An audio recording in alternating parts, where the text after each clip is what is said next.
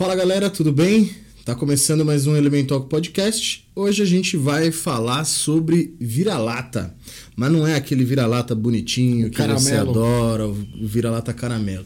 A gente vai falar de outro vira-lata. Você, sabe? Não você, todo mundo, mas você, aquele que adora tudo que vem de fora e que acha que tudo do Brasil é uma bosta. A gente vai falar de complexo de vira-latas. Então, bora falar, bora bater papo. Antes de começar, né, sempre lembrando pra você curtir o vídeo já, ó, é rapidinho, ó, já curtiu? É de graça, não gasta nada. Se inscreve no canal aí pra fortalecer a gente aí, pra gente continuar aí produzindo conteúdo, beleza? Valeu! Então, bora bater papo.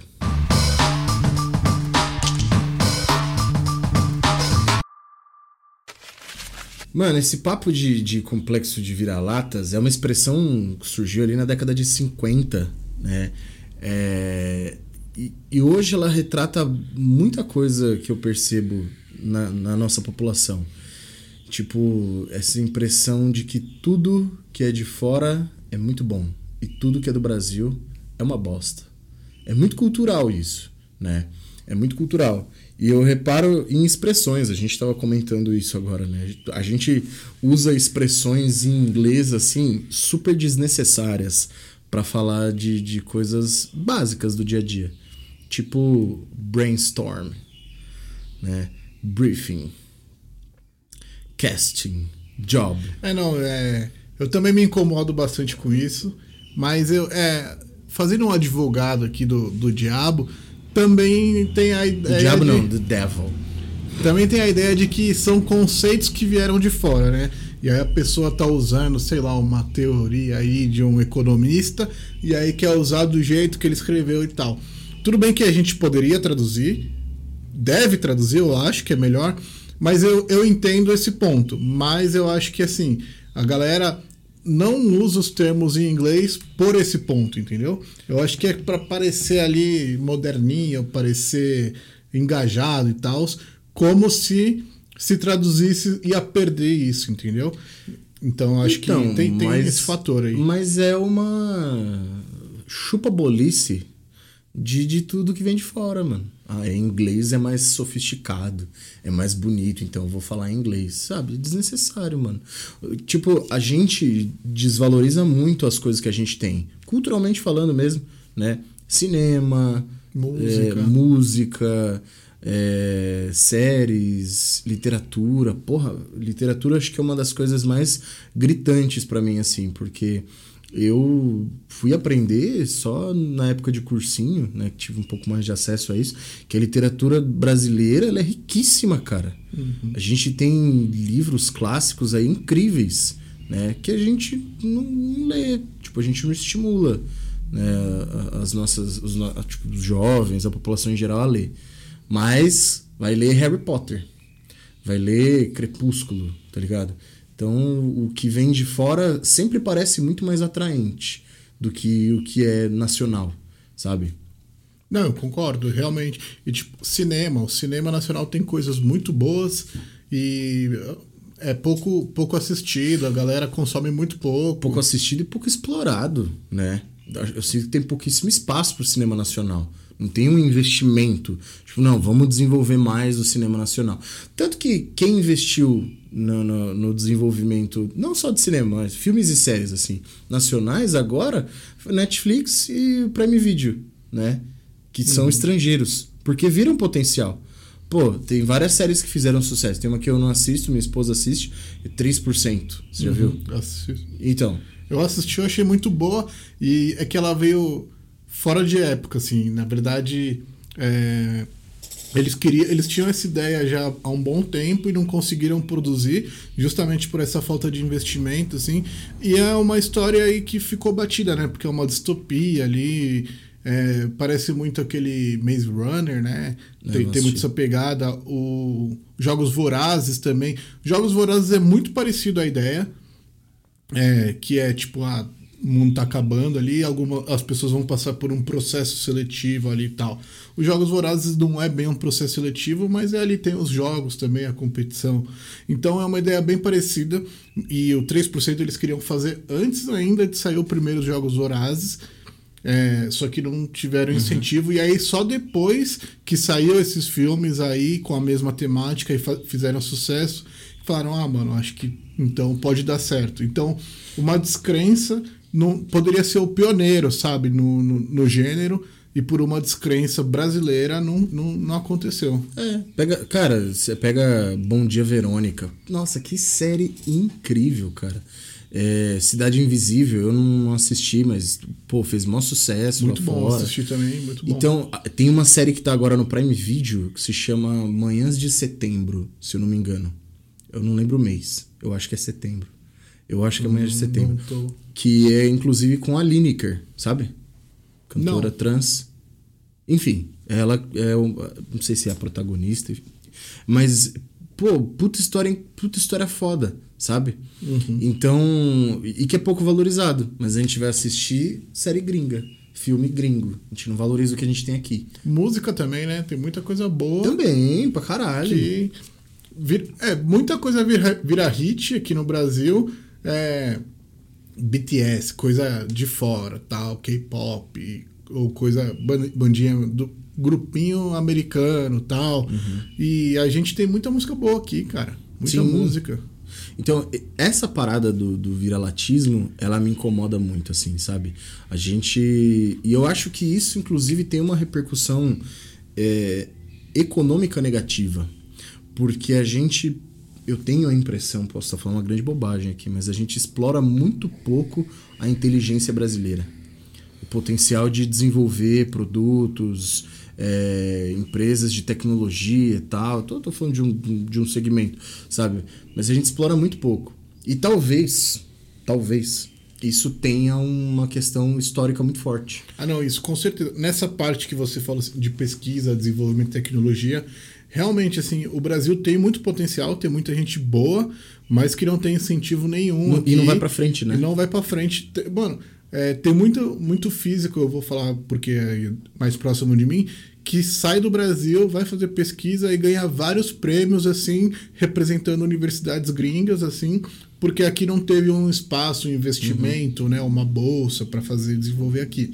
E aí o Brasil vai abrir indústria e aí compra tecnologia de fora, compra máquina de fora, sendo que tudo isso poderia ter sido desenvolvido aqui. E aí fica super caro os produtos nacionais por conta disso. Então, a gente sempre foi acostumado com isso, né? Você pegar a história do Brasil, cara, a gente descoberto em 1500. A gente vai começar a ter indústria para consumo interno um pouquinho mais relevante no século XX, velho. Começo do século XX, entendeu? Então, a gente passou aí quatro séculos, praticamente, dependendo de tudo que era importado. Eu não sei, posso estar falando bobagem, mas talvez a gente tenha naturalmente é, se acostumado com isso, né? Então, tudo que vinha. Antes era tudo que vinha da Inglaterra, uma hora passou a ser tudo que vinha dos Estados Unidos era bom, e nada do que é interno é, é bom, né? Nada do que Um- tá aqui é de qualidade. Um bom exemplo é, é o nióbio. E o nióbio é o lobby do Olha o Bolsonaro. bolsonarista aqui agora. ó. Não, mas é, é porque dá pra exemplificar isso aí muito bem. O nióbio, ele é um minério que tem em abundância no Brasil e só no Brasil. Assim, no mundo inteiro é muito difícil ter e o Brasil tem muito. E é um minério muito, mano, tem um potencial muito grande, assim, porque ele resiste a altíssimas temperaturas. Então, para construir foguete, essas coisas, motores e tal, ele é muito bom. Porque ele é mais resistente que outras ligas metálicas que você pode fazer ali e tal, com aço, ferro, qualquer coisa assim. Se você misturar o nióbio, fica muito melhor. E, é- e o Brasil ele tem praticamente a hegemonia disso, sabe? Mas aí qual que é a questão? É, aí o, que o Bolsonaro queria empurrar para o mundo comprar o nióbio brasileiro. Cara, sim, é um, é um minério muito importante, tal, que ajudaria muito. Só que os outros países não têm e eles se viram sem, tá ligado? Eles desenvolvem tecnologia para suprimir isso, para conseguir é, desenvolver os seus produtos ali sem precisar. Então você não vai empurrar a goela abaixo o nióbio.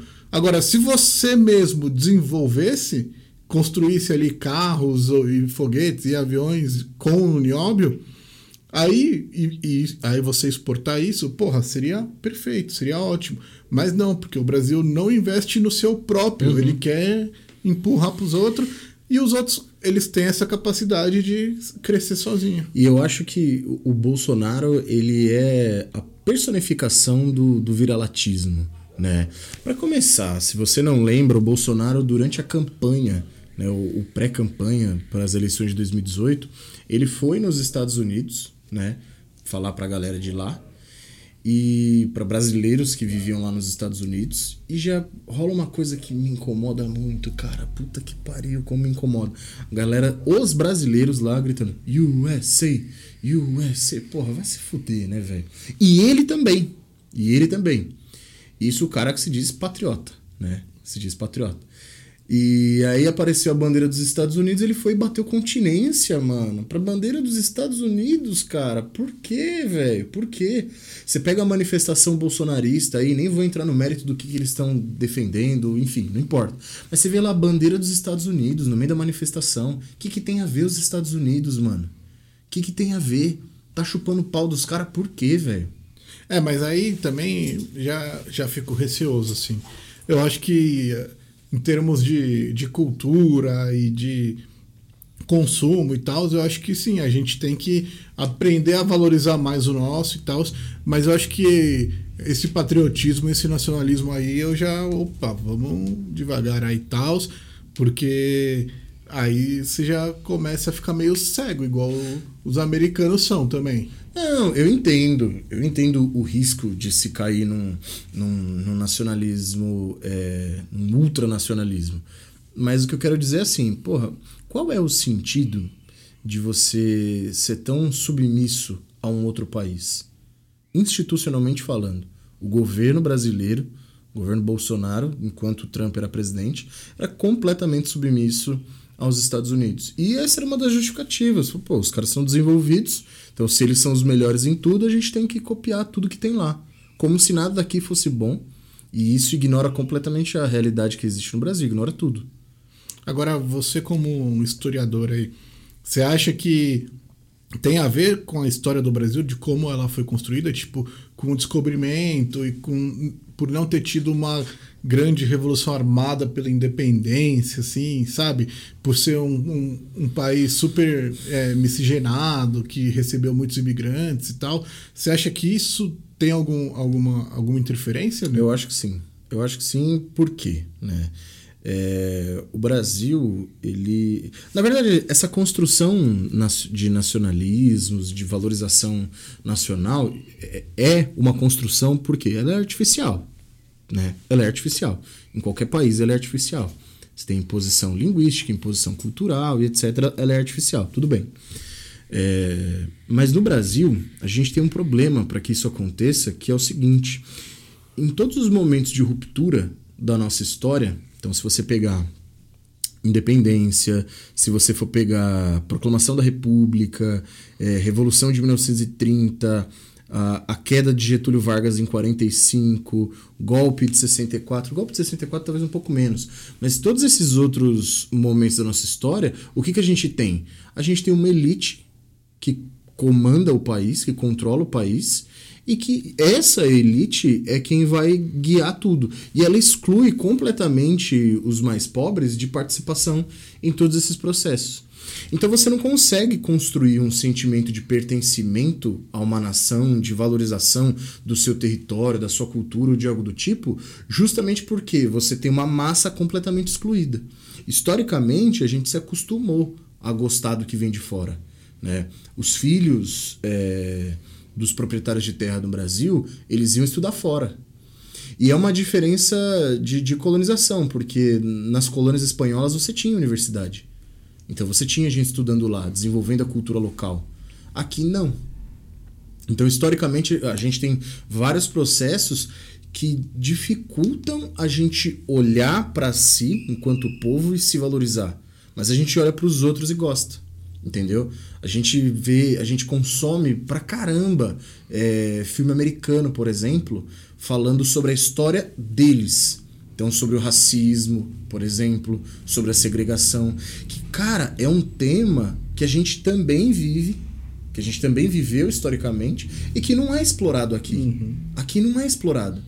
Quando a gente fez o, o gravou o episódio sobre racismo, é, o Irapuã, Uh, Eles deram boas a Luana referências. falou sobre o, o. Não, não foi o André Rebouças. Caraca, agora me fugiu o nome. Porra, não foi o André Rebouças, cara. Luiz Gama. Falaram sobre Luiz Gama. Que foi um cara que responsável diretamente pela libertação de centenas de escravos antes da abolição acontecer. E, por exemplo, esse tipo de memória não é valorizado aqui. Nossa, mas você podia ter vários filmes sobre esse cara, velho.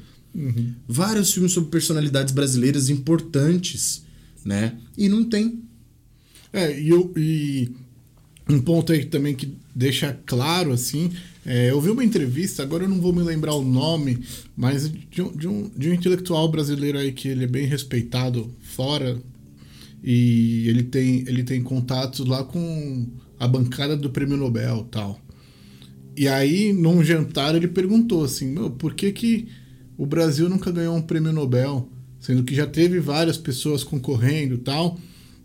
E aí a bancada ali que, que julga, avalia, falou: os brasileiros não valorizam os seus intelectuais. É. Os próprios bra- brasileiros desmoralizam eles, então por que, que a gente vai dar um prêmio para eles, sabe? Então isso aí também é um, é um reflexo disso aí, dessa cultura, né?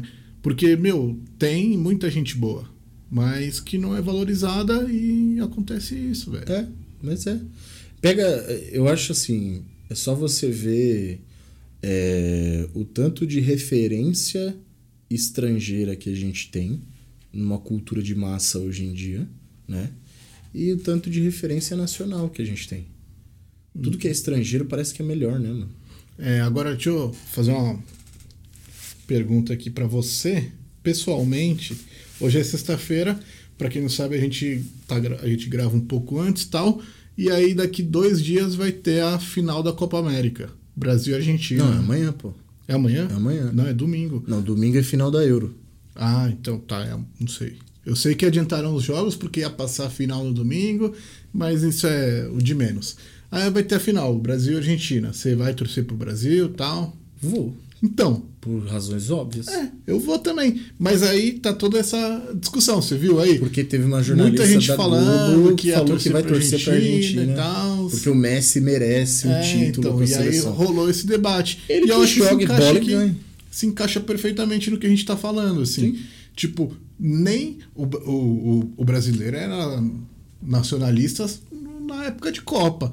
E agora até nisso já tá começando a deixar de ser, caralho. É. Entende? Eu, eu sei que a gente tá passando aí por uma situação de pandemia e que essa Copa América já gerou muita polêmica e muita gente tá desgostosa com a realização dessa Copa América e tal. Mas, mano, Eu não vou torcer final, contra nem Brasil e fudendo, Argentina chegou aí, porra.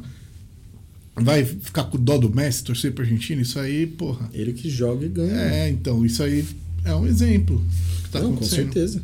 Com certeza. Inclusive, o pessoal da Argentina respondeu, você viu? Falou, Essa não jornalista- precisa torcer, não. Ó, a gente agradece aí, mas a gente não precisa dessa torcida. A gente já tem 46 milhões aqui que são suficientes. Olha isso. Pra mim isso é um exemplo, né? Pra mim isso é um exemplo. Mas então, é que essa jornalista foi o caso aí que. Mas tem muita gente que é Tem assim. um monte, tem um monte, tem um monte. Eu acho que não só nisso, você vê a quantidade de gente hoje. É, tudo bem gostar, né? Mas a quantidade de gente que consome camisa de time estrangeiro, por exemplo. Mas não tem uma camisa do próprio time, do time brasileiro, tá ligado? É, não, a molecada hoje em dia torce pro Barcelona, pro Real Madrid, É. mas não tem um time aqui, velho. É, mas é, é isso. Acompanha pra caralho lá, mas não acompanha aqui. E aí, vai o jogador brasileiro lá, paga pau pra caramba. Mas quando ele jogava aqui, nem sabia quem era. É, é isso. Mas eu, eu, eu me incomodo com esse viralatismo. Eu sei que pode ser. É, pô, é um discurso nacionalista, o discurso nacionalista ele é perigoso e tal, mas esse viralatismo me incomoda, cara. Me incomoda. A gente achar que tudo. Ah, não, porque é brasileiro, coisa, coisa do Brasil, então não é muito bom, tem que ser lá fora, sabe? Gente que vai fazer enxoval. Não, eu vou fazer. Gente rica, né? Não, vou fazer o meu enxoval nos Estados Unidos, não vou fazer no Brasil. Ah, se fuder, mano. Porque não, porque no Brasil não é bom, sabe? Porra, mano. A gente fica pagando pau pra, pra universidade gringa, né? Mas as nossas a gente não valoriza. A gente fala mal. Paulo Freire. Fala que, fala que o estudante brasileiro é maconheiro. o Paulo Freire, todas as universidades do mundo estudam Paulo Freire, é, é, é, uma das obras mais lidas em universidades no mundo, mas o brasileiro fala que ele é maluco. Uhum. Ele... Se eu não me engano, nos Estados Unidos, o Paulo Freire é o leitor, é o, é o escritor estrangeiro mais lido. E no Brasil ele é um carrasco. Então, cara, era para ser uma pessoa extremamente valorizada aqui. E é esse ponto que me incomoda. A gente não valorizar os nossos, sabe? A uhum. gente não valorizar a nossa cultura. Gente boa que produziu bom conteúdo não é valorizada. A gente fica olhando para fora só. É isso que eu acho bizarro. E eu não sei se isso é uma mentalidade que faz com que a gente continue atrasado em algumas coisas, né? Ou se não tem nada a ver. Mas é um incômodo. É um incômodo que eu É, eu, eu, eu não, não vejo problema, assim, em consumir é, conteúdo, música e filme estrangeiro, mas eu vejo problema em você é, desprezar o brasileiro. Uhum. Eu acho não, é, é também. Não sou hipócrita aqui de falar que eu não consumo. É. Consumo pra caralho. Né? Mas eu acho que a gente tem que valorizar mais o que a gente tem. O produto que a gente tem. E aí, o que, que você acha? Curtiu o papo? Deixe sua, sua opinião no comentário. Você vê, você também acha que a gente tem complexo de vira-lata? Você acha que não? Você já se viu fazendo alguma coisa assim ou não? Enfim, deixa seu comentário.